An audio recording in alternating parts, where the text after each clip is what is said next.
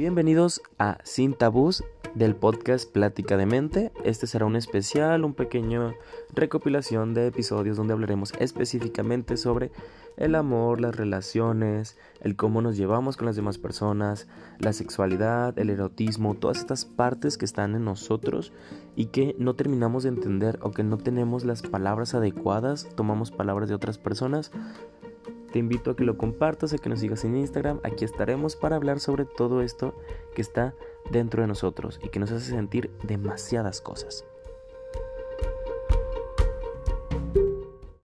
Bien, continuando con el tema, vamos a poner en cuestión, en duda, lo que es el amor. ¿Qué es eso que llamamos amor? ¿Cómo lo definiríamos? Y pues sí, si lo buscamos en Google, si lo buscamos en literatura, pues son todos estos sentimientos sensaciones, esta recopilación de experiencias que nos hace sentir una cosa, porque puede ser cosa, puedes estar enamorado de una prenda, de algún lugar, de una persona, de un familiar, y hay diferentes tipos de amor. Normalmente aprendemos a amar, y esto pues se ve dentro de la carrera de psicología, aprendemos a amar a partir de nuestras relaciones con nuestros padres. ¿Y por qué son importantes estas relaciones? Porque marcan, porque son un parteaguas para cómo aprendemos a amar. Obviamente los niños tienen en sus primeras etapas esta concepción de lo que los rodea, de cómo es el mundo y cómo es la realidad. Todavía puedes cumplir 15, 16, 20, 30 años, pero sigues teniendo esos esquemas a partir de cómo funcionan las cosas en casa. Y no solo para las relaciones, es decir, cuando cumplas veintitantos, treinta y tantos, estés con otra persona, una pareja, una relación estable, y llegues a convivir con la familia de esta pareja, te vas a dar cuenta que hay diferencias. Hay diferencias de cómo cocinan, cómo comen, la forma en la que se sientan, la forma en la que caminan, la forma en la que se relacionan. Puede ser muy ajena a tu familia en el sentido de que no es tu familia. Y ya lo sabemos, es, es evidente. Es la familia de tu pareja, es otro hogar. Y a pesar de que sean personas, vivan en la misma colonia, en la misma ciudad, en el mismo país, hay muchas diferencias. Hay diferencias con tus vecinos a un lado, hay diferencias en esta forma en la que se comparten las cosas. ¿Y por qué esto es importante? Porque esto define cómo vamos a amar a futuro. Podríamos explorar más esta parte de la psicología donde los teóricos proponen que pues existen estos lazos desde un principio cuando el bebé está en el vientre de la madre. No vamos a profundizar tanto en eso, pero te lo comparto porque es información que te puede despertar la curiosidad para seguir buscando. Hay teorías de la psicología que proponen esta, esta parte en la que pues el bebé antes de ser concebido, bueno, pues, desde el punto en el que es concebido, con este lazo, esta conexión con la madre en el vientre, puede empezar a sentir. No te define de que a partir del primer día no, no funciona así, lo sabemos, pero a partir de que una respuesta del feto hacia el mundo exterior, lo que come la madre, él empieza a recabar información, recabar información de esas experiencias. Pero pues este punto, pues no hay, no puedo mostrarte yo pruebas, sino no hay pruebas completamente tangibles de cómo funciona todo este proceso. Obviamente la psicología y las relaciones humanas son más complejas. Sabemos que los bebés heredan personalidad y carácter de los padres. Y esto también tiene que ver con el desarrollo desde el útero, desde el vientre. Esta parte en la que el bebé empieza a aprender en cómo responden, la forma en la que se le carga, la forma en la que se le brindan los alimentos, la respuesta de los padres, porque los niños resienten todo esto, los, las ansiedades y los miedos. Todos estos sentimientos son resentidos por el bebé y por el niño. Conforme se va desarrollando, va aprendiendo y adquiriendo todo este conocimiento. Desde la forma en la que se le da el pecho, la forma en la que se le enseña a limpiarse, a comer, lo que es correcto y lo que no, y sobre todo lo que puede observar. Solemos subestimar mucho a los niños sobre no comprender las cosas, y es cierto, no podrán comprenderlas a tu nivel, no podrán digerir la información de la misma forma, por eso hay contenido pues sensible. Por eso hay contenido para adultos, para adolescentes, para mayores de tal edad. ¿Por qué? Porque los niños son perceptivos y suelen ser intuitivos hacia lo que los rodea. Tienen que experimentar, tienen que saborear y sentir y ver para reconocer. Porque eso les, genera una respuesta emocional, una respuesta física. Pueden caerse y sentirse con el dolor físico, pero sobre todo asustados, abrumados por todo esto que es el mundo. Y cuando ven las relaciones con los padres, que vienen, por ejemplo, está solo la madre, el padre eh, es ausente, la mamá está presente, y es de donde va a aprender el amor, de cómo la madre se relaciona, va a aprender a cómo llevarse con las demás personas, no necesariamente en el mismo orden. Supongamos, la madre tiene hermanas, solo hermanas, y las trata de una forma. La niña va a ver, ok, personas se relacionan así. Son hacia mujeres, son hacia personas que se ven de esta forma, suelen ser altas las hermanas, suelen ser gorditas, suelen ser bajitas, suelen tener estas características físicas. Entonces, a las personas con esas características, esto es inconsciente. Te lo hablo como psicólogo, a un nivel inconsciente en, la mayoría de las ocasiones, debo responder así. Estas personas me dan esta respuesta. Esto, por ejemplo, nos enseña mucho de lo que te dicen, de que eres una persona mal educada. Pues bueno, donde aprendí a ser mal educado, donde me eduqué. Cuando era niño, íbamos por la calle, mi madre, un indigente, una persona que vive en la calle, se le acerca, le pide dinero, mi madre responde agresivamente. ¿Qué voy a hacer en un futuro? Responder agresivamente hacia ese tipo de personas o hacia las personas que me pidan dinero. Espero estarme explicando porque va hacia esta parte. Me enseñan, aprendo, y no es una enseñanza que te digan tus padres te tengan y te digan, a estas personas las vas a tratar así. Hay lecciones de padres que sí se, se detienen a enseñarnos de esta manera. Se detienen y te dicen, ¿sabes qué? Esto es así, así funcionan las cosas, tú tienes que hacer esto. Pero sobre todo solemos aprender estas actitudes o respuestas inconscientes por medio del ver, el escuchar. Por ejemplo, los niños las personas que son LGBT y están en el closet reprimidos y la familia les dice en ningún momento te agredimos ni te dijimos que que no pudiera ser así, yo nunca, eh, yo te traté de dar la confianza para que salieras, para que me dijeras las cosas, fueras honesto. Sí, pero observé cómo respondías a las personas de la comunidad. Vi cómo respondías hacia las personas gay, comentarios hacia las lesbianas, hacia la gente que se vestía diferente, a la gente que hacía cosas diferentes, y me asusté. Tal vez nunca me lo gritaste a mí directamente, que si eres esto, te voy a odiar por esto. Pero vi cómo lo hacías con los demás. Y esto pasa en las formas de aprender a amar. Por eso los hogares inestables suelen ser muy conflictivos. ¿Dónde aprendemos de amor? En la tele, en el cine, en la calle, en lo comercial, en, la forma en la que nos venden las cosas, pero los padres también nos venden esa información, nos abruman de todas las formas en las que se expresan el amor. Bueno, tus padres suelen ser muy conflictivos, suelen discutir, suelen gritarse, pero comen juntos, se abrazan, se besan. Entonces, esa es la forma en la que deben funcionar las relaciones. El niño se pone en cuestión, niño, persona, ya, vamos a evolucionar, ya no es niño, persona la persona empieza a ver cómo responden, cómo actúan. Ok, entonces, si mi papá le pega a mi madre, ¿así debo responder? ¿Así debo ser? ¿Así funcionan las relaciones? ¿Tengo que golpear a alguien para que me ame? ¿Tengo que faltarle el respeto? O al contrario, tengo que abrumarlo de amor, tengo que enseñarle todos mis atributos, tengo que demostrarle que tengo capital económico, capacidad para abordarla con regalos. E, esa es la forma de amar. Y no nos lo dicen. Suele haber consejos de parte de los padres de que no, cuando tengas novia la llevas al cine, la tratas así, cuando tengas novio te pones respetuosa, te pones respetuoso, haces esto. Nos enseñan de esa forma a amar nos enseñan de esa forma a querer y a expresarnos. Y es ahí donde está el problema. Porque nos enseñan, y esto es muy común, de que las tías no falta, que para cuando era novia, como si tú tuvieras que tener una pareja, como si eso fuera la finalidad. Y el mundo comercial apoya esto, las películas de princesas clásicas.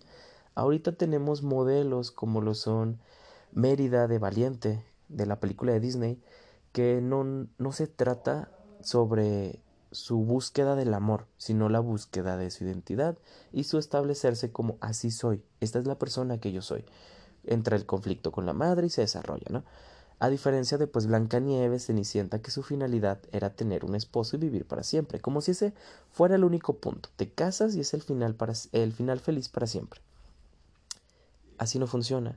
Siempre debemos entender de que hay mucho más allá de lo que estamos logrando o de lo que nos enseñaron a lograr. ¿Cuáles son, ¿cuáles son tus metas en la vida? Perdón si me trabo. Ando inspiradillo. ¿Cuáles son tus metas en la vida? Bueno, mi meta es trabajar, ¿ok? ¿En qué? En esta empresa. Trabajas en esa empresa. ¿Te sientes satisfecho? ¿Se acabó? ¿Se termina ahí la película? No, la película no termina ahí. La película no termina con el beso, no termina con el trabajo, con el dinero, con la mascota ideal, con la casa ideal. Ahí no empieza, es solo parte del camino.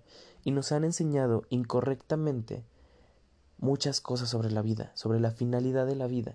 Y en este punto, hablando de sin tabús, sin el amor, de estas cuestiones, no necesitas eso. No, no es la finalidad de la vida. Si tú tienes este sentimiento frustrado de es que si no tengo a la pareja perfecta, si no tengo el amor ideal, la fantasía, no es con esta persona. Que venga la siguiente y ahí será. No, nunca vas a tener la finalidad si no te tienes a disfrutar y a cuestionar esto es lo que quiero, esto es lo que de verdad me planteo, esto es lo que me va a hacer sentir satisfecho, satisfecha. ¿Cómo funciona? ¿Para qué quieres las cosas? Durante el podcast, durante estos podcasts, vamos a hacernos estas preguntas. ¿Para qué? Y ponle pausa, tómate tu tiempo. Yo voy acelerado, pero tú mira, escúchalo y escúchalo. ¿Para qué lo quiero? ¿Por qué lo quiero? ¿Quién me dijo que tengo que quererlo? ¿Quiero una pareja como en 50 sombras o quiero este un amor ideal, quiero un amor de cenicienta, quiero no centrarme en el amor de otra persona y centrarme en el amor propio, ¿qué es lo que quiero? Y este punto del amor propio, super idealizado también. Tenemos muy mal romantizadas las cuestiones de que pensar que esa es la única finalidad o que solo existe esta parte romántica. La gente habla de que no puedes amar a alguien más si no te amas a ti primero. ¿Sabes lo complicado que es amarte a ti mismo? ¿Sabes lo complicado que es que no te enseñaron a demostrarte muestras de afecto a ti? Aprendiste que las rosas, el llevar música, el llevar chocolate, serenata, a ponerte fuera de la ventana con la bocina, con el carro, con toda la música, va a ser el acto de amor más grande para otra persona. Pero ¿y para ti? ¿Dónde está el amor propio hacia ti? Que es complicado, ¿eh? Lo del amor propio tiene su propio capítulo. Pero, ¿cuándo te has detenido a regalarte tú esas cosas? Hay gente que dice, hoy me lo merezco, un gusto para mí. Qué bueno. Qué bueno que te consientas. Pero no te consientas solo por consentirte. Detente a disfrutarlo. Hay gente que dice, no, pues me compré estas papas porque pues me las merezco. Para eso trabajo. Ok, pero te las comiste a prisas, te las comiste porque tenías hambre, ¿de verdad disfrutaste ese gustito que te diste? ¿La blusa que te compraste que dijiste me la merezco fue para impresionar a alguien más? ¿O fue para poderte ver al espejo, tomarte el tiempo y decir, va, qué guapa, qué linda, chica, ella, ella es? Entonces, ¿dónde están ese, ese amor? Porque también este amor no lo enseñan los padres los amigos, la familia, cómo debes de tratarte a ti, cómo debes tratar a los demás. Dentro de la familia regresamos a esta parte donde nos enseñan el amor, pues está la perspectiva de un niño y una niña. ¿Por qué? Porque seguimos encasquetando en que las cosas son para A o para B, cuando pues realmente todo es para todo. No podemos fingir que no existe violencia hacia el hombre en una relación y también pues no vamos a ignorar el hecho de que existe la violencia hacia la mujer, que es más común en una relación. Y está esta parte, pareja disfuncional, ok, ya hablamos de que pues eh, debo golpear a alguien para para demostrarle mi afecto, golpearle y después traerle rosas porque así las va a disfrutar más. Y la otra, la otra parte, me van a golpear para saber que mi relación funciona, debo permitir ese abuso, ¿qué es el abuso? También tiene su capítulo, ¿eh? ¿Cómo voy a estar tranquilo en esto? ¿Cómo voy a saber qué es el amor? Y hay que cuestionarnos todo esto. ¿Dónde están esas muestras de afecto? ¿De dónde vienen? ¿Ok? Vamos a aprender a hacer una lista. Sabes que yo soy fan de anotar las cosas. lista mental o lista física, mucho mejor, para poder entender de dónde viene este amor, de dónde aprendimos a amar. ¿Realmente nos gusta ese amor? ¿Nos gusta el amor donde se lesionan o el amor romántico? Pero ¿a qué nivel de romanticismo? ¿Qué tanto debo comprometerme con una persona? Y eso es otro punto muy complicado. Nos han enseñado sobre monogamia e infidelidad. Que la infidelidad es culpa de una sola persona. Yo como egresado de la carrera de psicología y hablando con personas con las que trabajé sobre maestrías en terapia familiar y de pareja, te platico que uno de los principales puntos es no hay culpables. Hay acciones, hay respuestas, sí, que hizo el hombre, que hizo la mujer, que hizo el hombre, que hizo el otro hombre, porque parejas del mismo sexo. ¿Qué hicieron? ¿Qué fue lo que sucedió? ¿Qué hicieron las dos chicas para que la relación se dañara? Y tenemos muy centrado esto hacia las relaciones amorosas, pero también funciona en las relaciones de amistad, en las relaciones con la familia, el amor que le tenemos a la familia, el amor que le tenemos a los amigos. ¿Qué pasó? ¿Qué pasa en esas relaciones amorosas, platónicas, que se dañaron? ¿Por qué se distanciaron? ¿Por qué hubo roces? ¿Faltó comunicación? ¿Dónde están platicando las cosas? qué tipo de relaciones y amor necesito, qué tipo de amor necesito de mi mejor amiga, de mi mejor amigo, de mi madre, de mi padre. Vi que mis abuelos eran así con mi papá, entonces yo debo esperar lo mismo. No nos enseñan a pedir el amor, no nos enseñan a pedir el afecto. Y amor, no nos hablamos del amor erótico, de que con la pareja, el amor, la intimidad. Sí, está bonito, qué bonito, pero ¿dónde está todo lo demás que conlleva el amor. ¿Por qué no lo cuestionamos? ¿Por qué no nos damos el permiso de decirle a nuestros padres, a nuestros amigos, a nuestra pareja, no me gusta ese amor? Si yo me pongo distante, si yo marco mis límites, si soy cada vez más agresivo hacia cómo me tratas, es porque no me gusta este amor, porque no me gusta esta relación. Hay que poner en cuestión, en duda, qué está sucediendo, porque también creemos que porque amamos mucho a un amigo, porque lo queremos mucho, vamos a permitir que nos haga y nos destruya emocionalmente. ¿Por qué? Porque tenemos que permitir los abusos. ¿Hasta qué punto te sientes a gusto con las relaciones que tienes? Qué complicado, ¿no? Cuando no nos cuestionamos este tipo de cosas sobre el amor y las relaciones y tenemos muchas frustraciones a lo largo de nuestra forma de llevarnos con las demás personas que decimos, y si tenemos algo mal, y tengo que presentar algo, no tienes nada mal. A veces no somos tan sinceros con nosotros mismos y nos sobrejuzgamos con las cuestiones de que, pues es que quien falló en la relación fui yo. Hay que aprender a reconocer. Eso sí, hay que aprender a reconocer las cosas que hacemos mal en las relaciones. Cómo demostramos el afecto, qué esperábamos de la relación, si le exigimos mucho a una pareja, si somos obsesivos. ¿Cómo nos hace sentir todo esto? Hay que recordar que todo esto del amor, todo esto de las relaciones, nos deja un sentimiento, nos deja sensaciones físicas y sobre todo pensamientos. Cuando se suelen terminar las relaciones, como por ejemplo en el gosteo, en el ghosting, eh, pasa esta parte de que yo tuve la culpa, yo quise mal, ¿por qué se fue? ¿Por qué desapareció? ¿Por qué se fue esta persona de mi vida si yo estaba tratando de hacer todo lo posible? ¿Por qué de repente se van. Y esto me pasa muy seguido, entonces soy yo el del problema y nos angustiamos mucho por estas preguntas. Lo mismo con las relaciones cuando suele haber chingos de infidelidades, de que yo hice las cosas mal, yo seré el del problema, será que no me esfuerzo lo suficiente y también pasa cuando te traigo ejemplos para ver si te relacionas y que puedas ir sacando las cosas que tienes.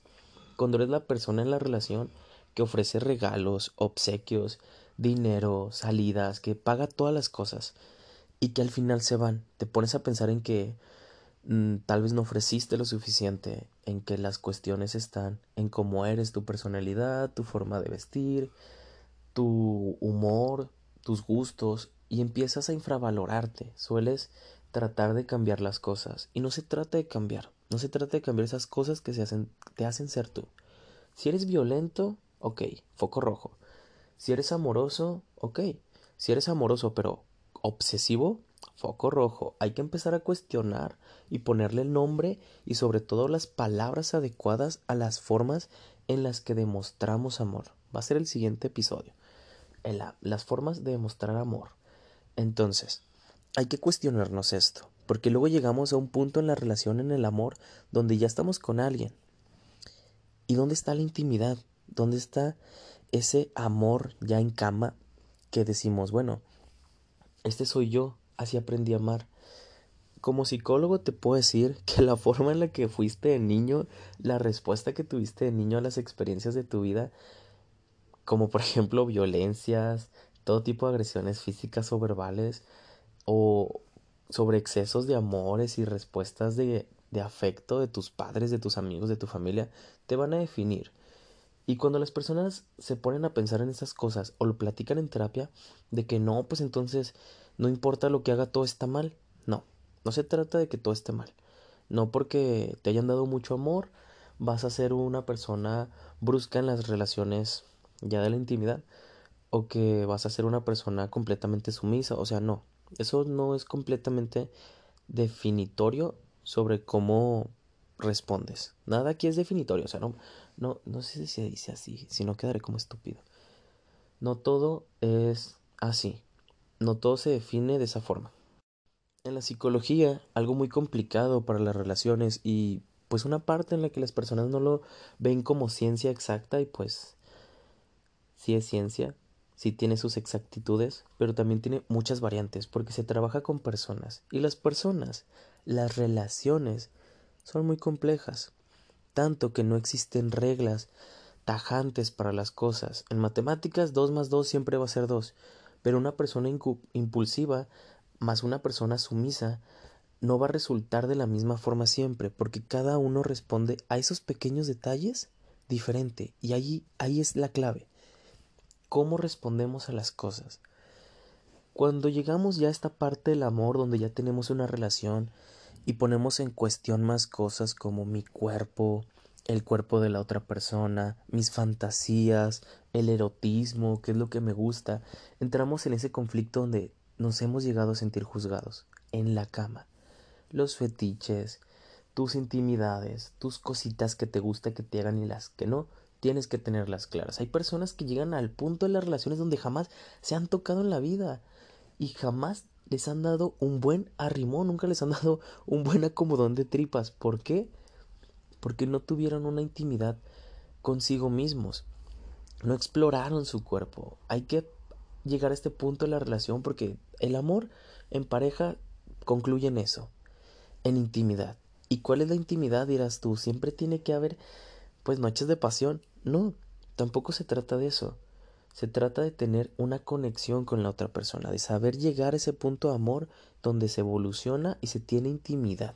Ya no son novios de manita sudada, ya hubo regalos, va a haber cortejeo siempre porque parte del amor es mantener vivo ese amor. No llegas, como ya lo dije al principio del podcast, no llegas a la relación de cuentos de hadas y ya, tan tan se acabó. Felicidades, el felices por siempre. No. Las relaciones son como tus plantitas las tienes que cuidar, tienes que ser la señora de las plantas con tu relación. ¿Ya la regaste cada tercer día? ¿Ya le diste su chocolatito, su detallito, sus mensajes bonitos? No todos los días ni a toda hora, pero con regularidad, con frecuencia, a tu manera y a la manera de la otra persona. Son cosas en las que tienen que coincidir. Y pues, ¿cómo coincidimos? ¿Cómo, cómo se arma perfectamente? ¿Cómo se cuida a esta plantita? Esta plantita hay que regarla y tenerla con sus cuidados. Hay gente como las plantitas, plantitas de sombra, plantitas de sol, plantitas de frío, plantitas de calor, plantitas secas, o sea que como los cactus, hay plantitas que necesitan agua a diario. Entonces, así son las personas, personas que van a necesitar un beso a la semana, personas que van a necesitar besos a diario, besos a cada hora mensajes bonitos, cero mensajes bonitos, muchas demostraciones de afecto. Con una palmada en la espalda están bien. Hay personas de todo tipo. Y he visto mucho esta publicación y me gusta mucho la, la de la... el concepto de la silla. Las relaciones son como las sillas. Tienen cuatro patitas. La amistad, las noches de pasión, el sexo. me da miedo decir muchas cosas porque que me censuren y cosas así por las plataformas delicadas. La vida futuro. La vida en general tiene que ser una patita importante que pues son proyectos y estas ahorita les voy a explicar. Y el amor, son esas cuatro patitas, el amor, intimidad, amistad y vida. ¿Por qué? Porque estas patitas tienen que darle base a una relación. Si tenemos amistad, si tenemos esta conexión en la que podemos cotorrear, platicar, caguamear en la calle, o de que tomarnos un vasito de agua sin que estemos a beso y abrazo todo el rato, eso, necesitamos eso en una relación.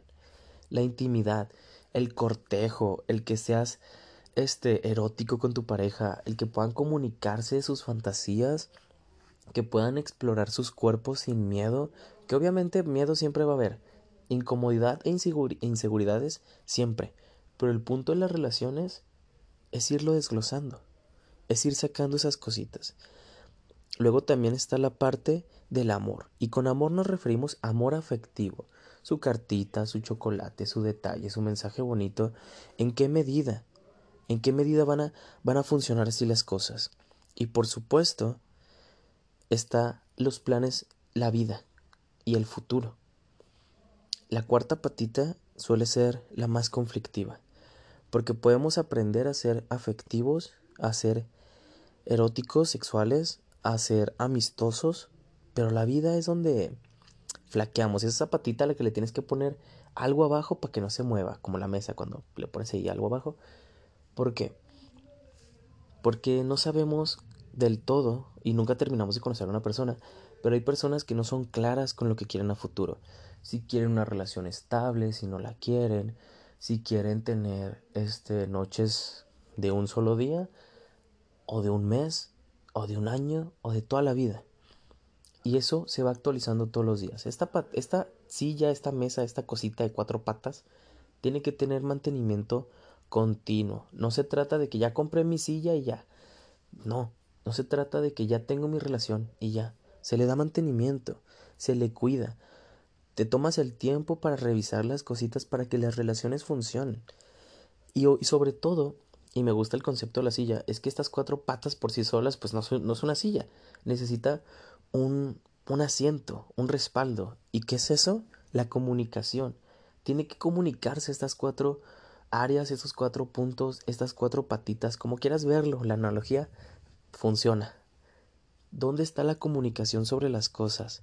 ¿Dónde está lo que yo quiero, lo que tú quieres, platicar los problemas en una de las patitas y llegar a acuerdos, fortalecerse? Porque las relaciones así son. Y dentro de la comunicación, y esto te lo comento porque pues el amor es complejo, las personas son complejas, tal vez tú te has sentido dentro de esta comunicación que suele ser la persona grosera o agresiva en la relación. Algo que he platicado y que he escuchado mucho y se ve en terapia, claro que sí, es cuando una de las personas odia algo de su pareja. ¿A qué nos referimos con odiar en nuestra relación? ¿Se puede odiar a alguien que amas? No hay que irnos a los extremos. Vamos a simplificarlo. Cuando digo odiar, me refiero y nos referimos a esta parte de, ok, ¿qué es lo que sucede en mi relación? ¿Qué es lo que pasa?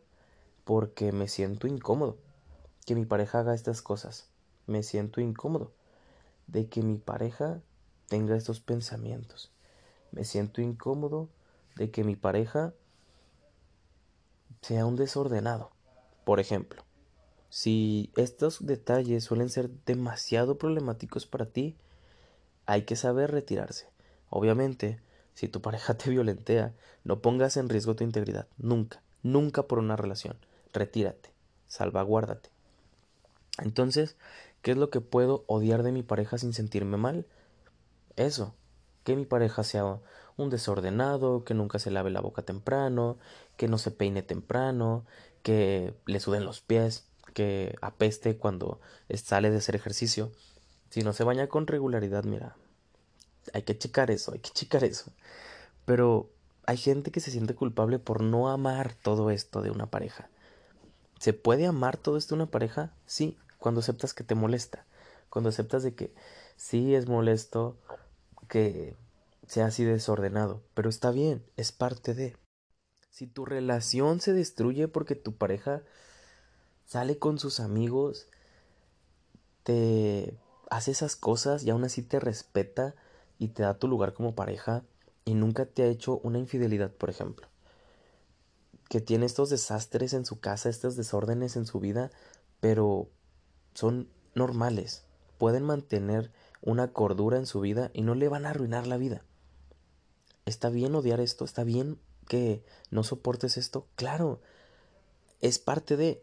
Y el punto de la relación, lo que las hace fuertes es hablar estas cosas. Las relaciones maduran cuando platicas con tu pareja de que con toda tranquilidad le puedes decir odio que tires la ropa, los calzones, los calcetines al piso cuando llegas a la casa. No, pues sí, sí lo hago, sí, lo odio. ¿Quieres que lo deje de hacer? Pues no lo vas a dejar de hacer, porque ya te lo he dicho. No, pues sí, perdón. Ok, y ya, ahí muere la conversación. Sí, no hay que rebuscarle. No se va a arruinar la relación. Tú no vas a morir por esto. Puede ser molesto al principio, puede ser desesperante, pero con el tiempo te das cuenta de que es parte de la persona que amas y terminas amando eso que odias. Terminas acostumbrándote y no se trata de acostumbrarte a que te golpeen, no lo permitas, sino que te acostumbras a esos pequeños detalles que lo hacen ser él o lo hacen ser ella. Así funciona y es el punto de la relación. Tienes que coincidir con una persona no para lo que te haga falta. Esa persona no debe complementarte en el sentido de que no, pues es que yo no trabajo y él sí y pues me va a mantener y ya, mira, nos complementamos. Yo hago las cosas en la casa y él toda la vida en el trabajo. No se trata de eso. Si tu expectativa es esa de que no, pues yo me gustaría dedicarme a ser ama de casa, amo de casa, que mi pareja trabaje, pues lo hablo con mi pareja y llegamos a acuerdos, no a costa de, sino parte de. No hay que tener la idea de que necesitas una media naranja, de que eres la mitad de algo, de que no estás completo, completa. Nadie te va a complementar, tú ya eres así. Y siendo así tienes que encontrar la forma de que puedas seguir con tu vida y que tengas una persona que te va a acompañar, no te va a terminar de realizar tus proyectos, no te va a terminar de comprar todo eso que tú siempre quisiste, te va a acompañar a poder disfrutar comprar esas cosas juntos o que tú las compres, las ofrezcas en la relación y que los dos la disfruten, los dos puedan tener ese momento de intimidad. Eso también es intimidad importante en la relación, no solamente pues el cachondeo acá de que divertido en la cama, no. Saber estar en la cama acostados, viéndose, callados en silencio viendo una película, simplemente sabiendo que la otra persona está ahí. Eso es amor genuino, eso es amor desinteresado. En los siguientes capítulos vamos a hablar sobre las muestras de afecto, los regalos, y en el siguiente a eso hablaremos sobre esta forma en la que se presentan los tipos de amor o las fases de amor, porque algo que tenemos que tener en claro es que el amor cambia también. Hay amores por edades, hay amores por situaciones y hay amores por madurez mental y física. Obviamente, pues las señoras de ya 60, 80, grandes, vaya, no voy a dar rangos, grandes, pues pueden perder su interés, su erotismo, su necesidad, o tal vez no. Eso no, es una regla, no es que cumples una edad y ya, ya estoy listo para casarme, ya estoy listo para tener bebés, ya estoy listo para no tenerlos. Lo de no tenerlos, eso sí, porque pues es biológico. Pero sobre todo hay que entender que las relaciones son complicadas y se construyen a partir de todo esto que ya hablamos. ¿Qué es el amor? ¿Dónde lo aprendí? ¿Quién me lo enseñó? ¿De quién aprendí a amar de nuevo? Porque también pasa eso, de que llegas con otras personas y de eso se trata. Aprendes las formas de amar, aprendes las formas de comunicar las cosas y eso te va a enseñar. No puedes empezar con una relación, y yo lo recomiendo mucho, si es tu primera relación, qué bonito. Si duraron años, qué bonito. Si terminan, mira, hay más cosas. Incluso puedes volver con esa persona. Pero tienes que aprender del amor. Tienes que aprender a amar del amor. Porque estando con alguien vas a identificar que sí y que no. Ya te enseñaron tus papás, ya lo aprendiste de la tele. Vas a aprenderlo de las nuevas películas y de las nuevas canciones, de los nuevos podcasts. Pero sobre todo, aprende tu experiencia. Aprende de las experiencias que vives, cómo sí y cómo no. de las expectativas que tenías. De sí, ya encontré al príncipe azul, pero no trae caballo. Así me gusta sin caballo, tiene que tener caballo, tiene que tener su armadura, su pelito, tiene que ser así, tiene que traerme tanto. ¿Cómo? ¿Cómo es ese príncipe, esa princesa? ¿Tiene que ser un príncipe, una princesa? ¿No te no tienes el derecho a escoger algo diferente? ¿No tienes derecho a permitirte algo diferente solo porque lo deseas, solo porque lo quieres? Porque obviamente están estos amores express. Que sí, puedes amar de una noche, pero con esa intensidad y esa pasión la puedes expresar, sin miedo, sin culpa, sin tabú. Hazlo. Pero también date la oportunidad de saber si quieres y ser sincero contigo.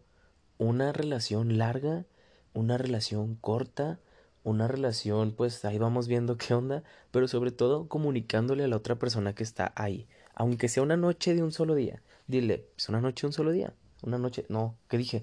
Un momento, una sola noche, que no existe una noche un solo día. Perdón, ya ando de que en las últimas del trabajo. Y sí, así, vas a ser solo una noche pasajera, vas a ser solo un momento pasajero, pero es, es eso va a formar parte de mi vida, va a formar parte de mi experiencia. Tal vez no te vas a poner filosófico con esa persona y decirle que no, pues muchas gracias por la experiencia, ahora sé que, que no quiero, pero háblalo contigo. Ya hablamos en capítulos del podcast pasado cómo hablar contigo mismo. Comunícate todo esto. Aprende todo esto. No lo dejes pasar y decir, no, pues es que el siguiente sí va a ser el amor de mi vida. ¿Por qué va a ser el amor de tu vida? ¿Qué, buscas de ese amor de tu vida? ¿Qué necesitas para que alguien sea el amor de tu vida? Y sobre todo, ¿Qué te estás ofreciendo tú mismo, tú misma, para ser tu propio amor, para darte tu propio amor? No en esta idea de que no, sí, el amor propio es lo máximo, es complicado. Ya hablaremos de eso, esto ya se extendió. Pero sobre todo, hay que cuestionarnos esto, hay que ponernos en cuestión qué aprendí del amor, qué he aprendido de mis amores, por qué tengo una pareja, de verdad quiero una pareja, qué me gusta en mi cuerpo que toquen, cómo, para qué, durante cuánto tiempo, de qué formas, cómo quiero el amor. ¿Qué es el amor? Te lo dejo. Disfruta los siguientes capítulos. Si llegaste a este, a este punto, te agradezco muchísimo. Te veo en Instagram, mi página Cultura en la Mente y mi perfil personal.